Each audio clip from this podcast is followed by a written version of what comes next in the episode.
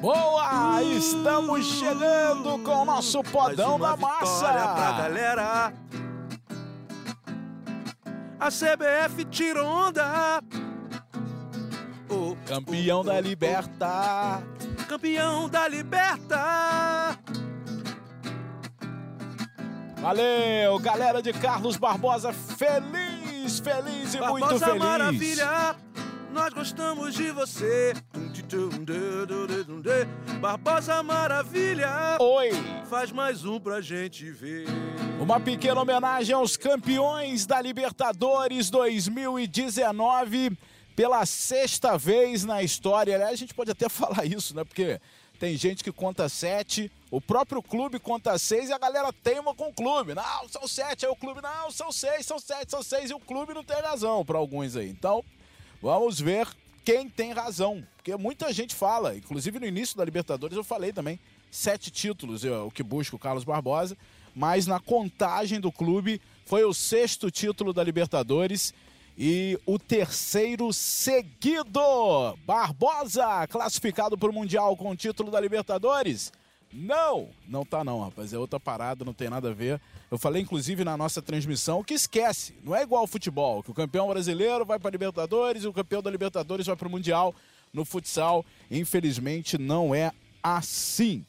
Parabéns, Carlos Barbosa. Marcelo Rodrigues, campeão, começou derrapando, perdeu para o Cerro por 4 a 2 na primeira rodada, o que acabou gerando um confronto é, um confronto antes do que a gente esperava contra o Corinthians, mas depois ganhou de todo mundo e é o legítimo campeão da Libertadores. Tudo bem, Marcelo? Tudo ótimo, Dandan. Grande abraço a você, um abraço ao Crepaldi, abraço a todo mundo ligado no nosso podcast. Foi muito legal, é, competição bem organizada.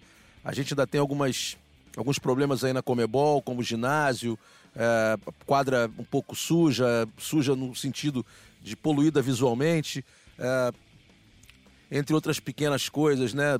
Área de escape bem reduzida, mas o que importa é que mais uma vez um time brasileiro levou o título. Carlos Barbosa, como você disse, não começou bem, fez um jogo muito ruim contra o Cerro na primeira fase, o que determinou a ela a condição de ter que decidir todos os outros jogos. Precisou da classificação vencendo o segundo jogo, precisou da classificação para vencer o terceiro jogo, depois enfrentou o Corinthians, que não era o confronto para aquele momento. E aí seguiu, fez uma bela partida também na semifinal e conseguiu um grande êxito, vencendo a equipe, a fortíssima equipe do Cerro Portenho, experiente, muito boa individualmente, intensa, é, que fez valer ainda mais, né? É, valorizou ainda mais o título de Carlos Barbosa. Parabéns a todos, porque realmente foi um título sensacional. O Crepaldi, que está de volta participando conosco aqui do nosso podcast. A semifinal já foi difícil, né? O time peruano Pantavalon, que chegou em terceiro no grupo B, fez o Carlos Barbosa suar um litro certinho para avançar e chegar na decisão. O jogo foi apenas 1 a 0 para a equipe brasileira e o Carlos Barbosa venceu a Libertadores pela sexta ou pela sétima vez, Crepaldi? Fala, Dandan. Um abraço para você, para o Marcelo Rodrigues, para todo mundo que nos ouve. Vamos por partes. O jogo da semifinal realmente foi um jogo muito difícil contra o Pantavalon do Peru. Acho que ninguém esperava isso, mas foi uma amostra de que o nível dessa competição foi muito foi muito bom e foi uma competição muito nivelada. É, a gente esperava uma final brasileira, não aconteceu porque o Carlos Barbosa perdeu do Cerro e acabou tirando o Corinthians. O São Lourenço, que todo mundo também esperava que fosse pelo menos chegar na semifinal, na final, enfim, acabou caindo antes. Então, o Carlos Barbosa venceu a competição com, com todos os méritos e eu acho que foi uma competição muito nivelada, muito com um nível muito bom. Não existe mais aquela questão de os times brasileiros passarem o carro em todo mundo. Acontece com um contra um ou outro time, mas no geral está bem, bem nivelado o torneio. A questão do, do sexto ou sétimo campeonato gerou até uma polêmica entre nós ontem à noite. E até o, o Lavoisier no, no Twitter dele ontem estava falando sobre sétimo título também. Mas o que parece que acontece é que em 2010 o Carlos Barbosa disputou aquela a Libertadores no, naquele esquema Zonal Norte Zonal Sul. Ele ganhou o Zonal Sul E aí a final da Libertadores foi em 2011. Então seria um, seria um título que foi jogado em dois anos. Por isso que tem essa confusão. Então, como diz o próprio clube, o Carlos Barbosa é ex-campeão da Libertadores com muitos méritos. E o terceiro seguido, 2017, 2018 e 2019, é a maior marca do futebol, do futsal brasileiro, né, Marcelo? Sem é dúvida. o time de maior expressão, exclusivo de futsal que a gente tem no Brasil. Ao longo das décadas, né, cada time teve uma, uma participação importante. A gente não pode esquecer do Vila Isabel na década de 60, ah, em 70, Monte Sinai, Sumove, ah, na década de 80 as empresas entraram e começaram a participar, várias empresas como Bradesco, Enxuta, Sadia, Perdigão, enfim, grandes empresas. A partir de 90, Vasco da Gama, nós ao longo dos anos tivemos grandes equipes que protagonizaram aí êxitos eh, impressionantes na- na- no cenário nacional do futsal. Mas a equipe de Carlos Barbosa é que vem dessa época, dessa geração de Liga Nacional de Futsal, eh, conseguindo manter essa tradição, né? uma força muito grande eh, de administração, muito bem amparada pelas empresas que patrocinam. Eh, o, o clube é muito bem cuidado né? também, tem uma gestão própria, mas como eu disse, amparado por todas aquelas empresas e uma delas a principal. Sempre com o pé no chão, né, mas investindo na, na hora certa e cuidando com muito carinho e, e- e zelo né, pela, pela modalidade. Então é por isso que dá certo. É uma equipe que tem um planejamento, que sabe onde chegar e consegue os títulos é, ou brigar pelos títulos sempre que está participando. Agora, falando ainda da competição, Marcelo falou dos problemas, e, e, assim, eu só não acho que são problemas leves, não. Acho que são problemas graves. Acho que aquela, aquele ginásio do São Lourenço, se fosse aqui com uma transmissão do Sport TV, se o Sport TV, Grupo Globo, fosse o responsável por gerar as imagens para o mundo, aquele ginásio nunca passaria. Não, não vet- é, seria vetado. Seria vetado seria vetado. por conta de falta de estrutura para uma transmissão Aliás, é TV. importante o que você está falando, porque os clubes precisam melhorar eh, esse tipo de, de estrutura. né? Essa situação que o Dandan acabou de falar.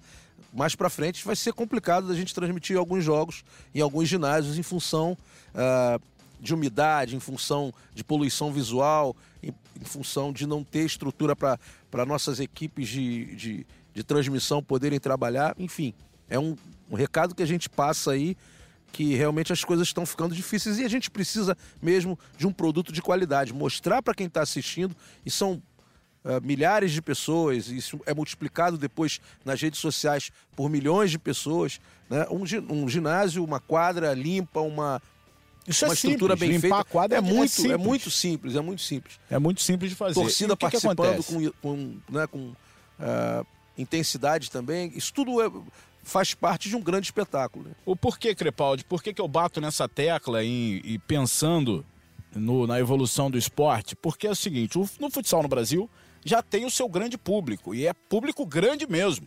O campeonato como Libertadores dá muita audiência.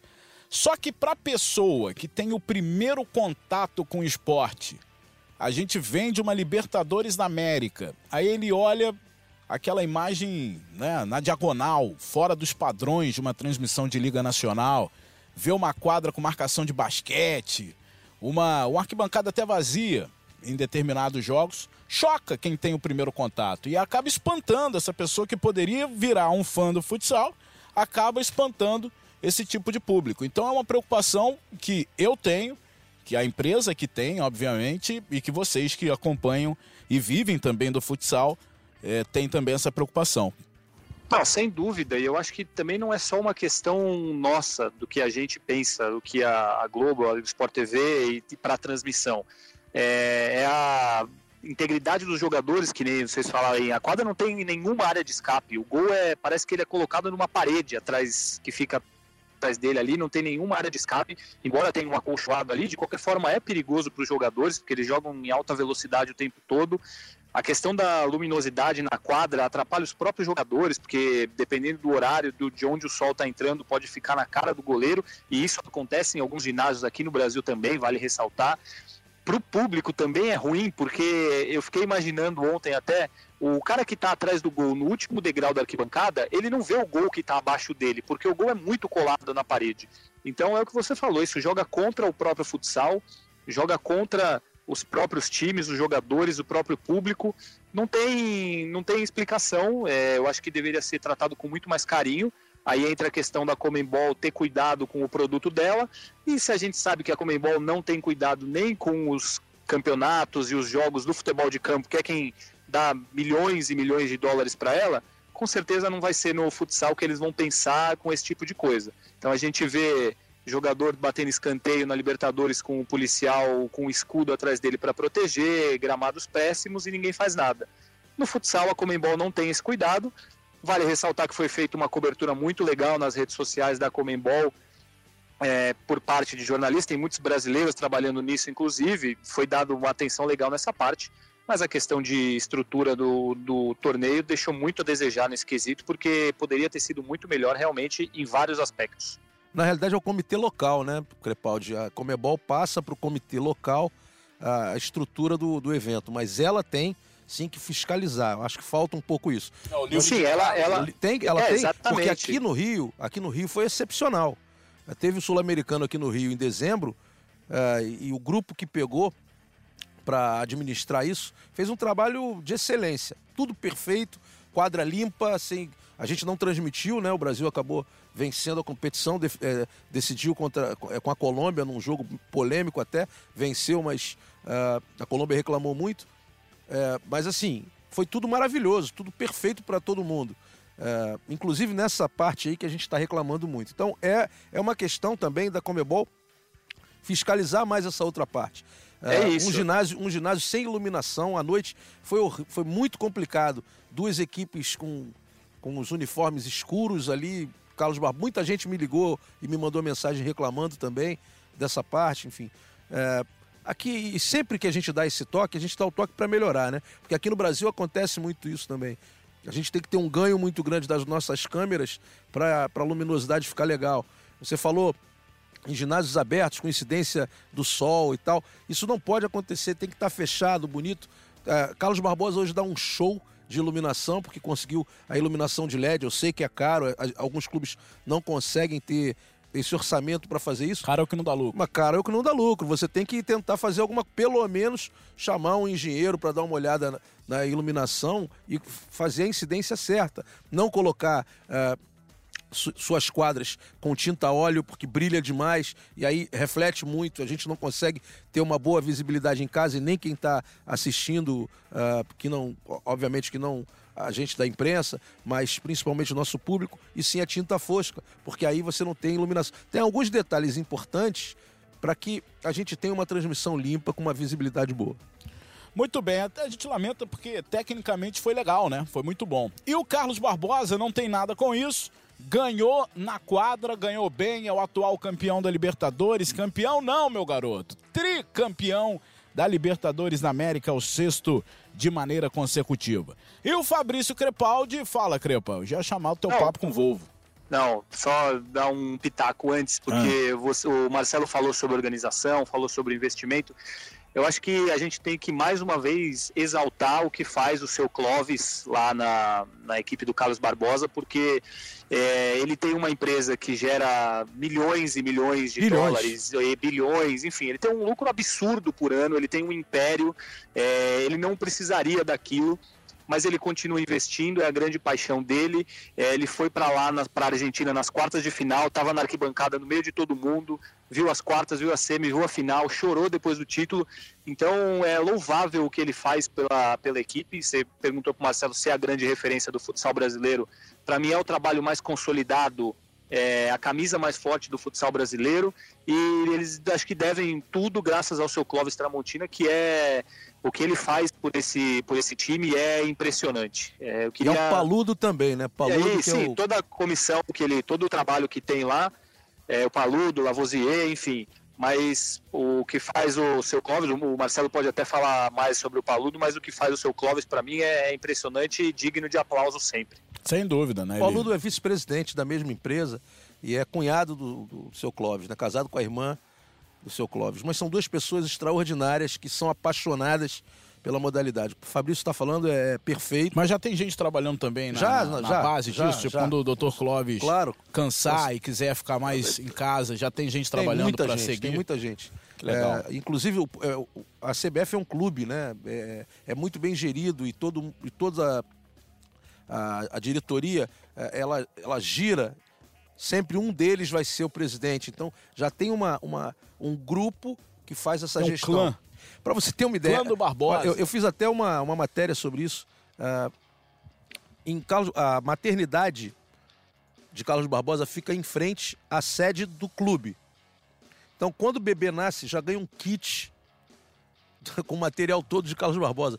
Eu já nasci campeão. Então, é, é, é- é- é tão enraizado, é tão bonito essa relação da- do povo de Carlos Barbosa com a equipe, que isso não vai encerrar nunca, não tem como.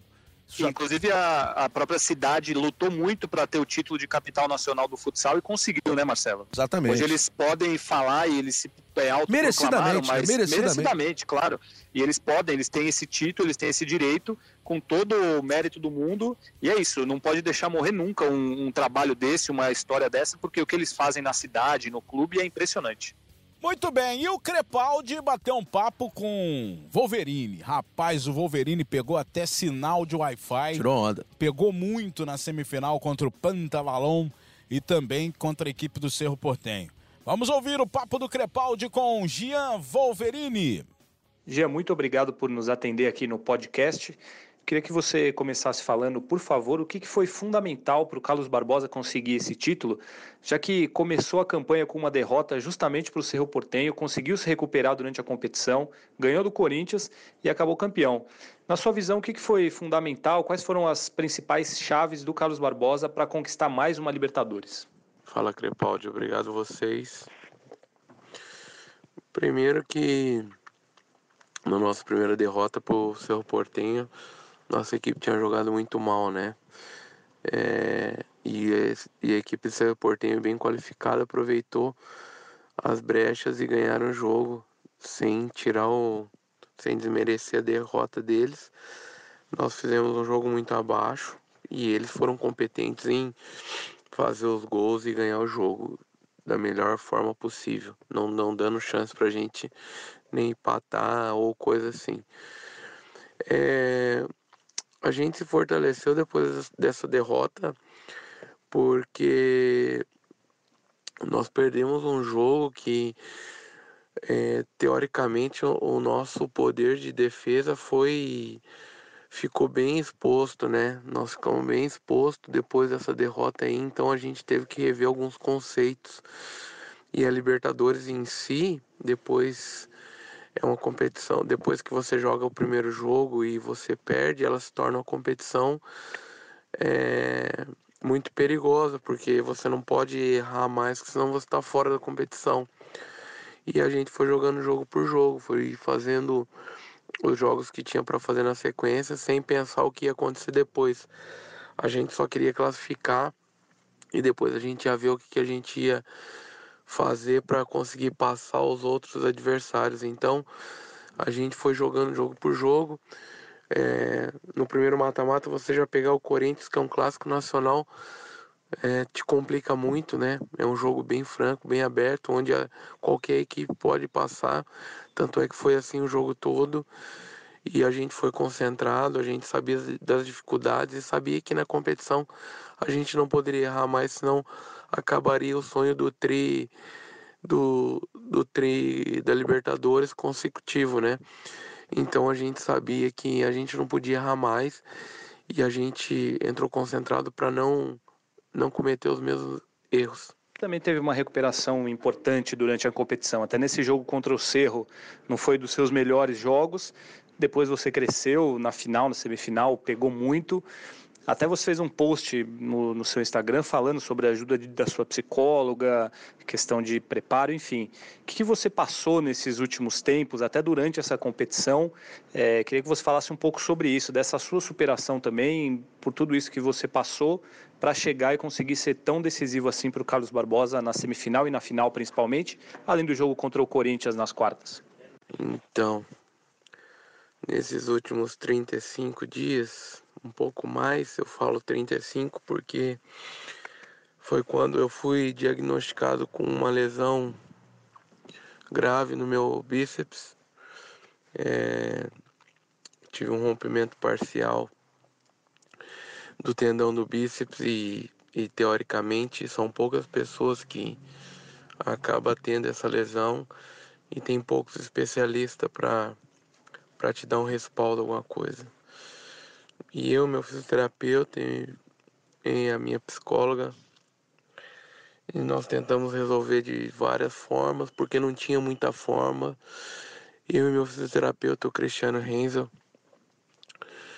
é, nós fomos atrás de dois, três médicos e os médicos, teoricamente, é, alguns falavam que era cirúrgico, de seis a sete meses parado, outros falavam que podia ser conservador, porém levaria quatro meses para se recuperar. E numa dessas indas e vindas em médico, eu olhei para o meu fisioterapeuta e perguntei para ele assim: o que, que você faria? Ele falou assim: já se eu fosse você, eu não faria cirurgia. Cara, você tem 34 anos, não tem nenhuma cirurgia no seu corpo. É, e você já recuperou de algumas lesões que, que consequentemente você possa recuperar dessa. E aí eu falo para ele, mas tem só 25 dias para para a estreia da, da Libertadores. E ele fala para mim, vamos trabalhar até lá assim. E eu exponho isso para minha psicóloga. Minha psicóloga trabalha incansavelmente minha confiança na cabeça. E aquele primeiro jogo contra o Cerro Portenho, teoricamente não era nem para mim ter jogado e eu joguei porque fazia 20 e poucos dias, 25 dias exatamente que eu não, não batia bola, não, não treinava com bola.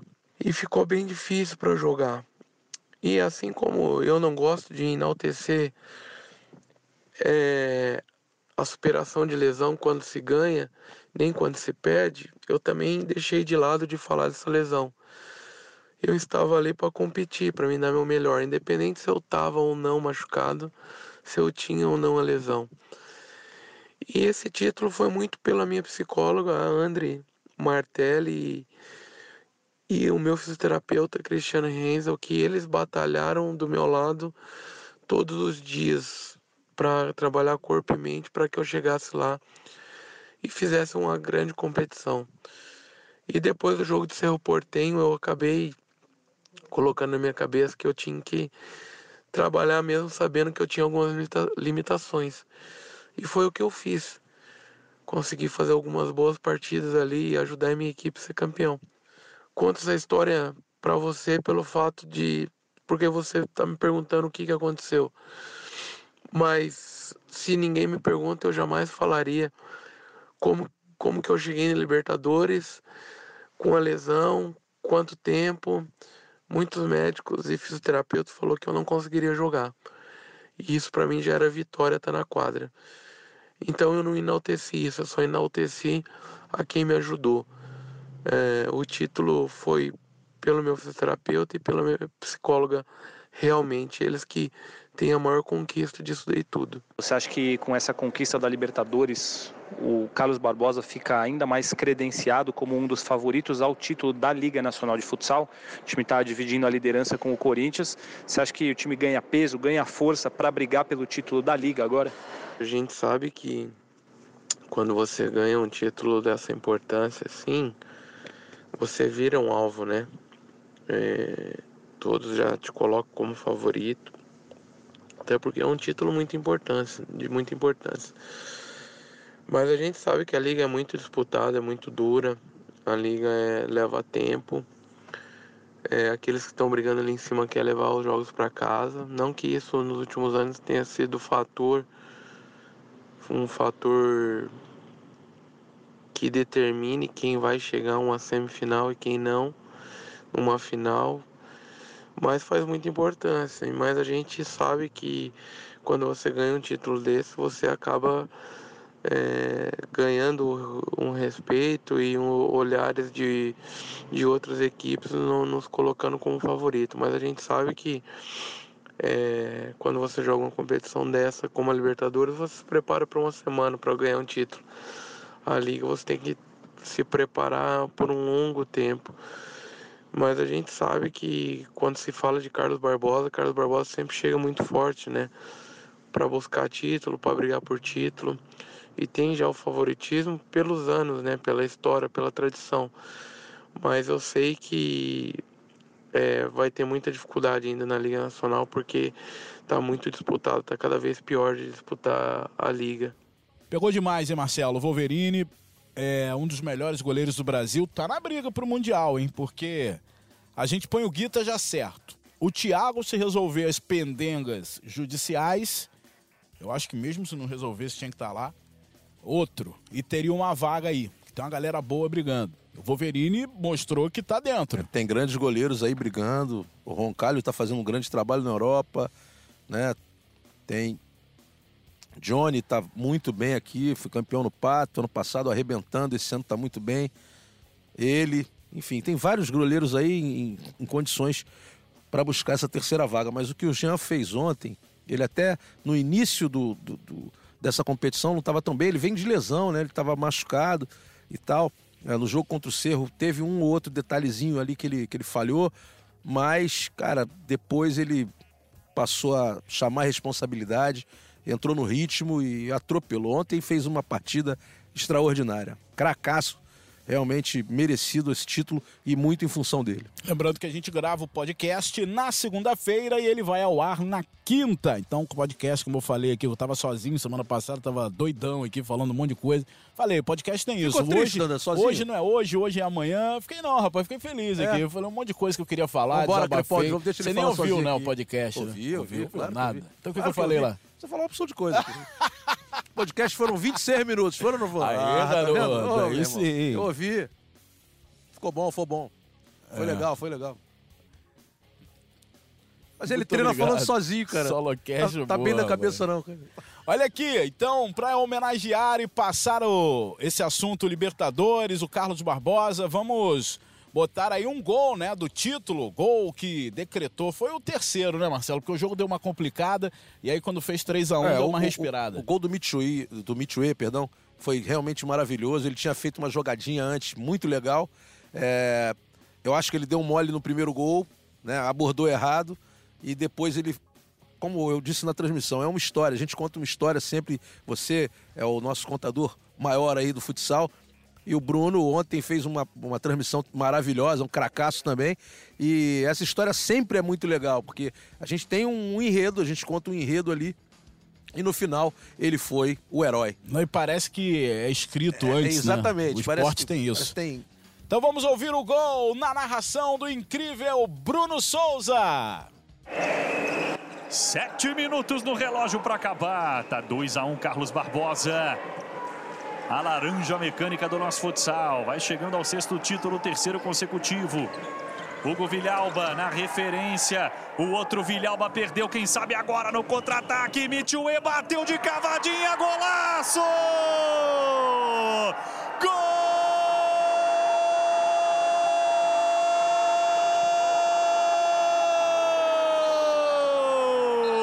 Do Carlos Barbosa! Um lindo gol do Mitchue! Para levantar a torcida brasileira em Buenos Aires. O Barbosa amplia. Mitchue na cavada. Bola no fundo do gol. Mitchue, 3. Carlos Barbosa. Um Cerro Portenho, você falava, Marcelo Rodrigues. O Mitchue merece lá dentro, lá dentro. Aí, parabéns, Carlos Barbosa. Brunão arrebentou aí nas transmissões do Sport TV.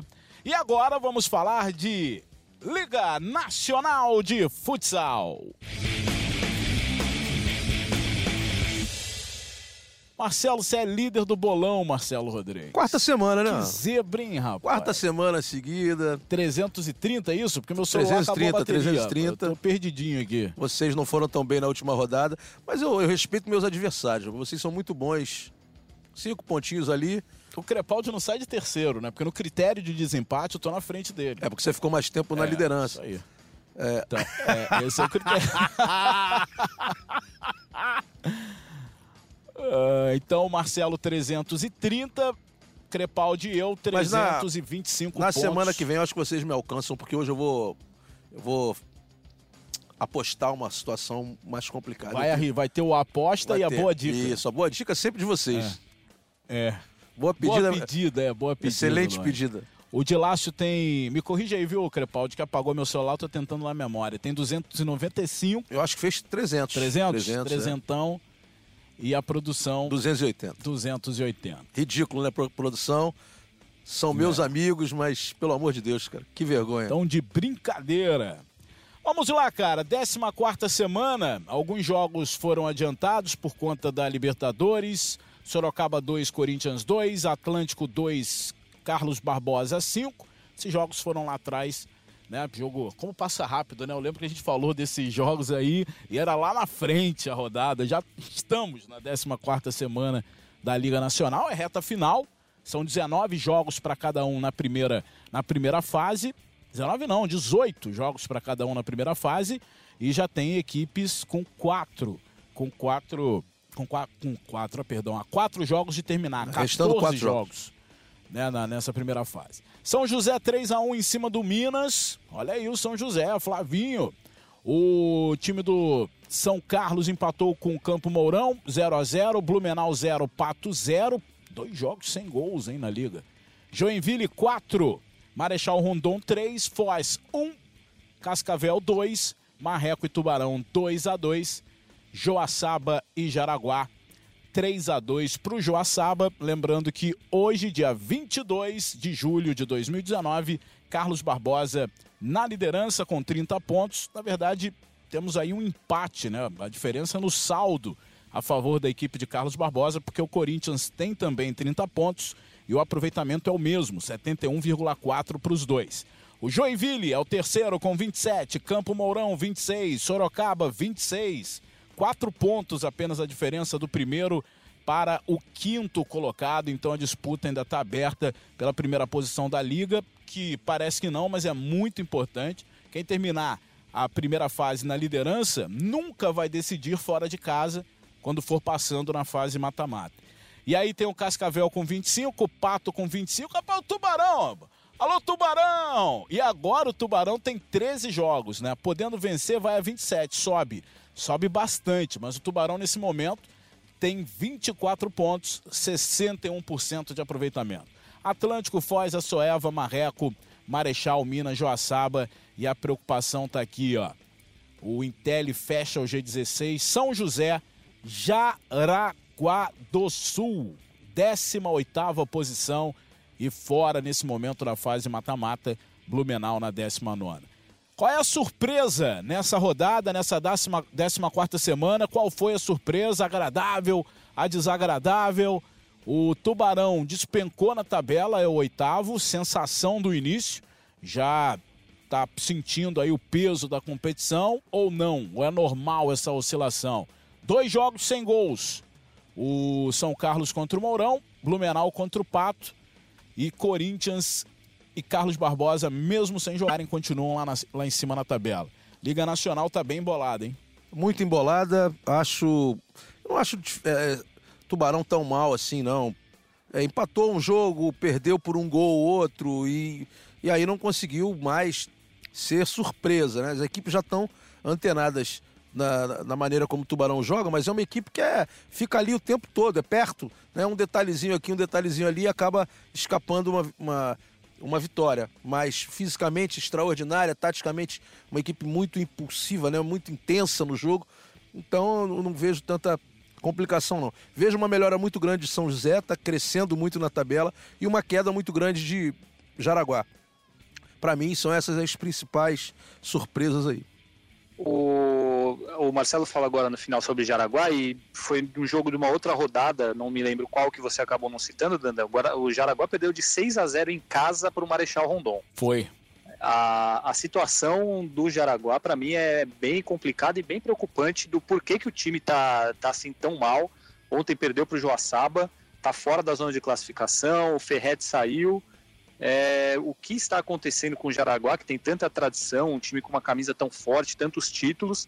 Tem jogadores renomados, tem o Gé, tem o 86, enfim, tem, tem um time bom, mas a situação realmente é, é calamitosa.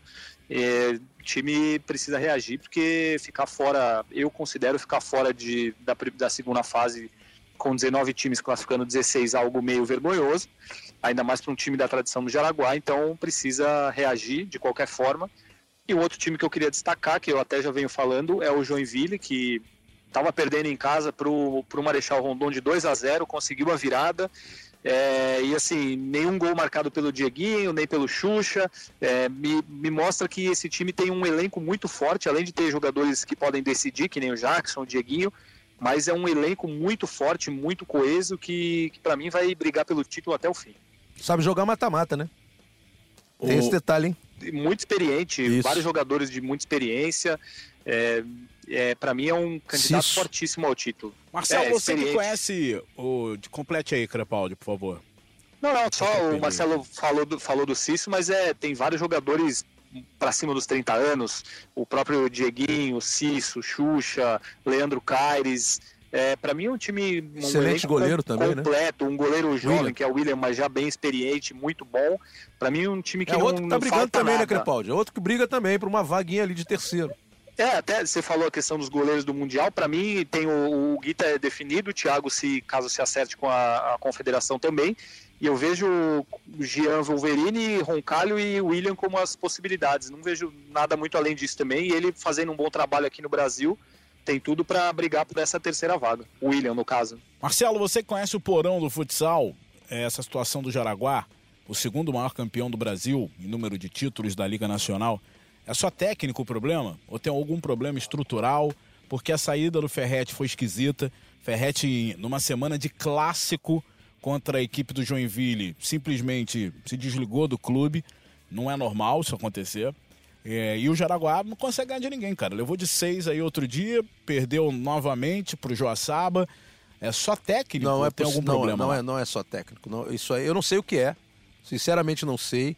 Vou até procurar saber, eu não, não perguntei, até conversei com o Ferretti, ele não quis me, me passar, foi muito ético. Uh, de verdade, é uma grande personalidade da nossa modalidade. Prefiro não, não abrir, eu tentei conversar com ele, enfim. Falamos sobre várias coisas, mas nesse ponto ele foi muito bacana até com, com a instituição. Agora, alguma coisa está acontecendo. Não, é, não tem time para estar tá na posição que se encontra. É, o Ferretti, um grande treinador, é, agora foi substituído. Quioro é um outro grande treinador e a coisa não está andando. Então vamos, vamos esperar um pouquinho mais, vamos saber o que, o que realmente está acontecendo ali. É, porque a gente já teve um, um ano sabático né, do, do Jaraguá, um ano que não disputou a Liga, Liga para resolver problemas lá. Tomara que isso não se repita, né, Crepaldi? É, eu ia falar exatamente isso, que a minha maior preocupação é justamente a continuidade do time, porque, como você falou, o time já ficou um tempo sem jogar, sem participar da liga, aí os investidores veem essa situação, o time acaba passando mais vergonha do que, do que trazendo benefícios, bons resultados, enfim. E me preocupa, é triste a gente se preocupar dessa maneira com isso, mas infelizmente acontece.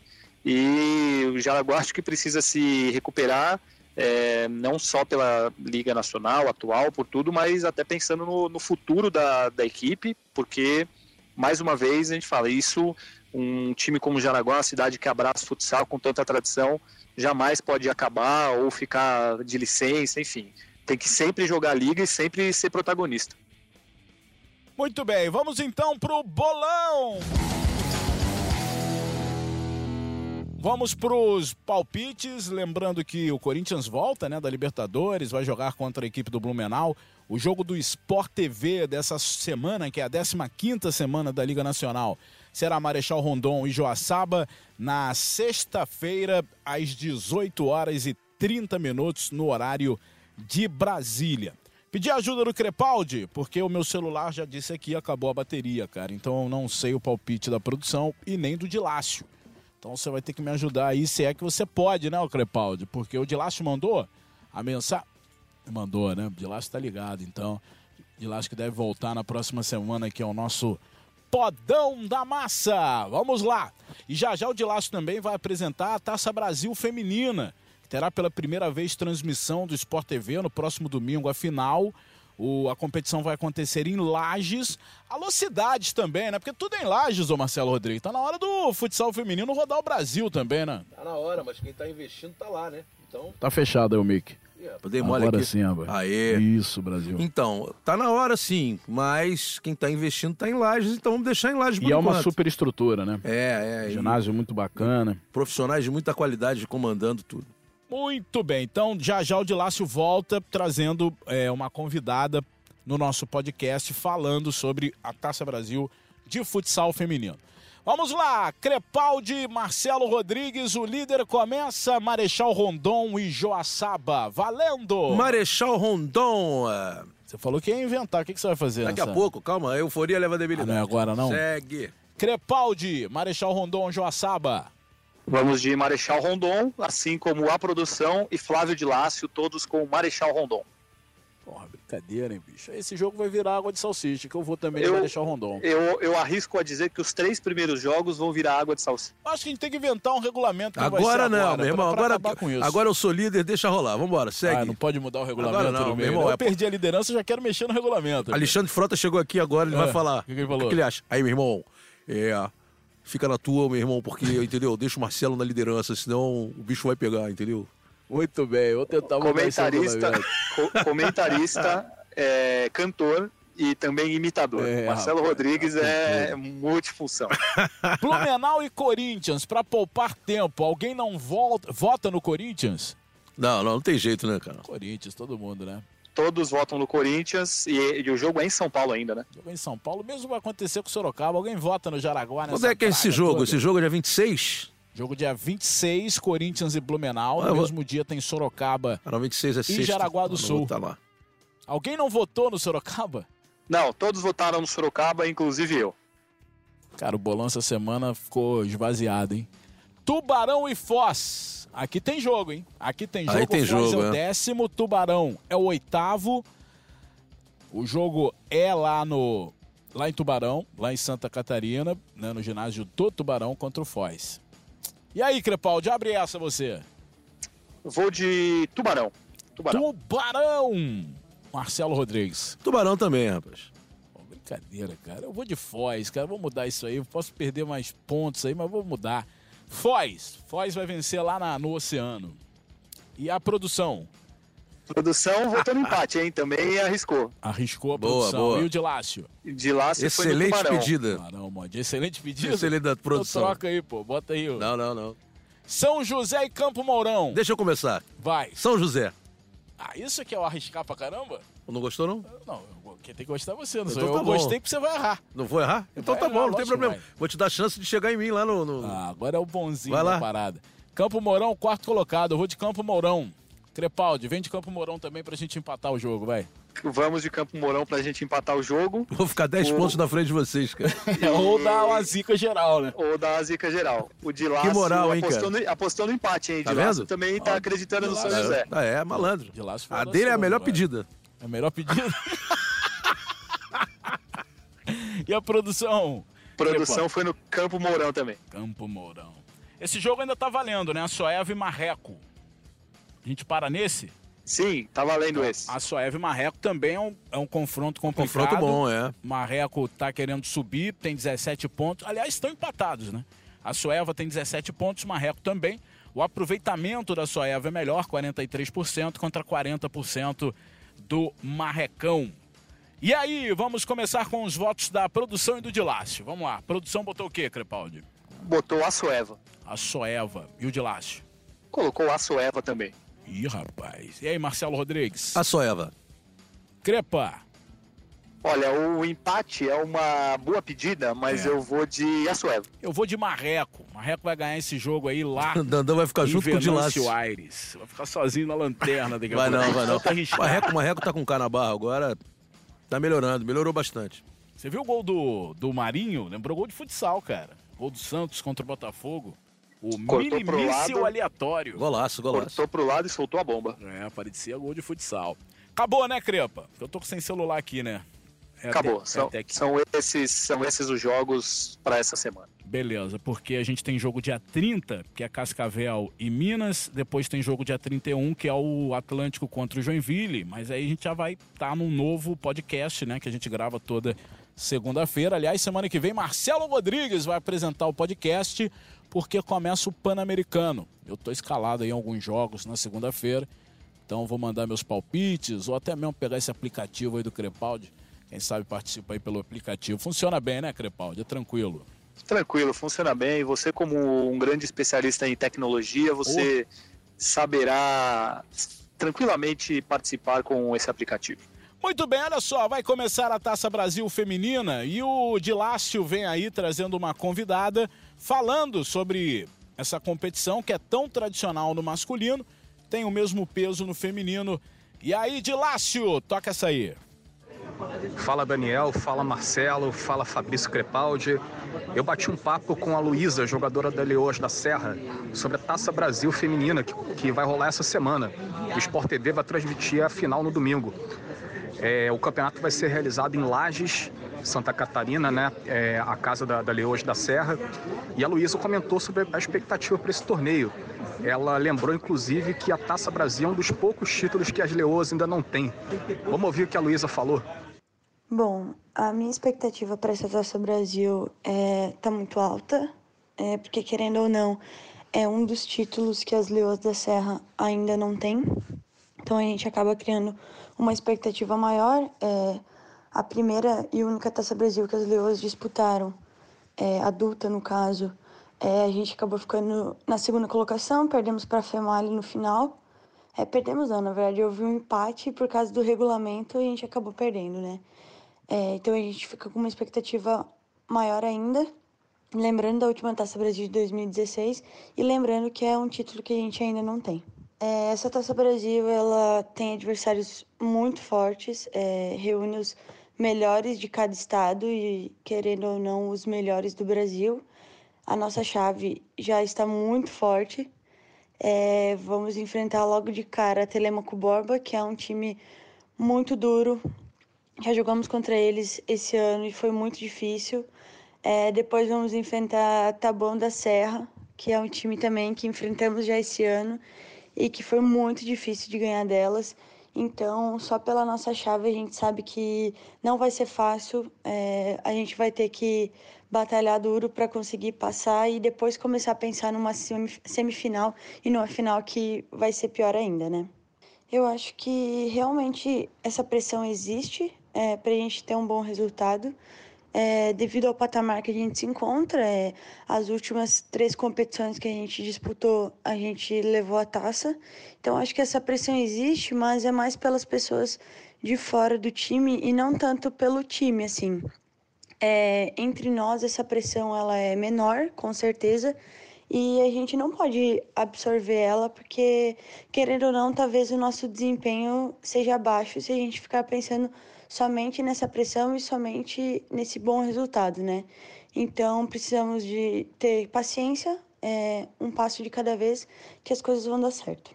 O que eu espero para as leoas é, claro que a gente espera é, vitórias, é, conquistas, mais títulos, mas eu acredito que talvez essa não seja a prioridade desse clube.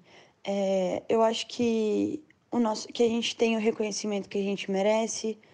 É, hoje a gente já se encontra é, num, num patamar assim de reconhecimento nacional muito grande. Então, eu desejo que isso continue para não só para esse ano, para os outros anos. É, desejo que o nosso projeto continue dando certo, nosso projeto social com as meninas da escolinha, que continue dando certo, que a gente continue ajudando pessoas, que o nosso time continue sendo referência para outras pessoas, para outros times serem criados, para outras meninas é, continuarem é, praticando esse esporte ou começarem a praticar esse esporte. Então, eu acredito que esse é um, um dos nossos maiores desejos.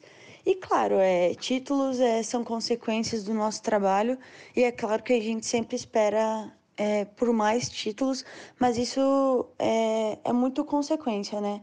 É consequência do nosso trabalho, da nossa dedicação, e as coisas vêm no tempo certo. Eu, eu tenho fé nisso. Muito bem, vamos completar aqui o nosso podcast agradecendo ao Flávio de Lácio é, esse material, né, explicando a Taça Brasil de futsal feminino.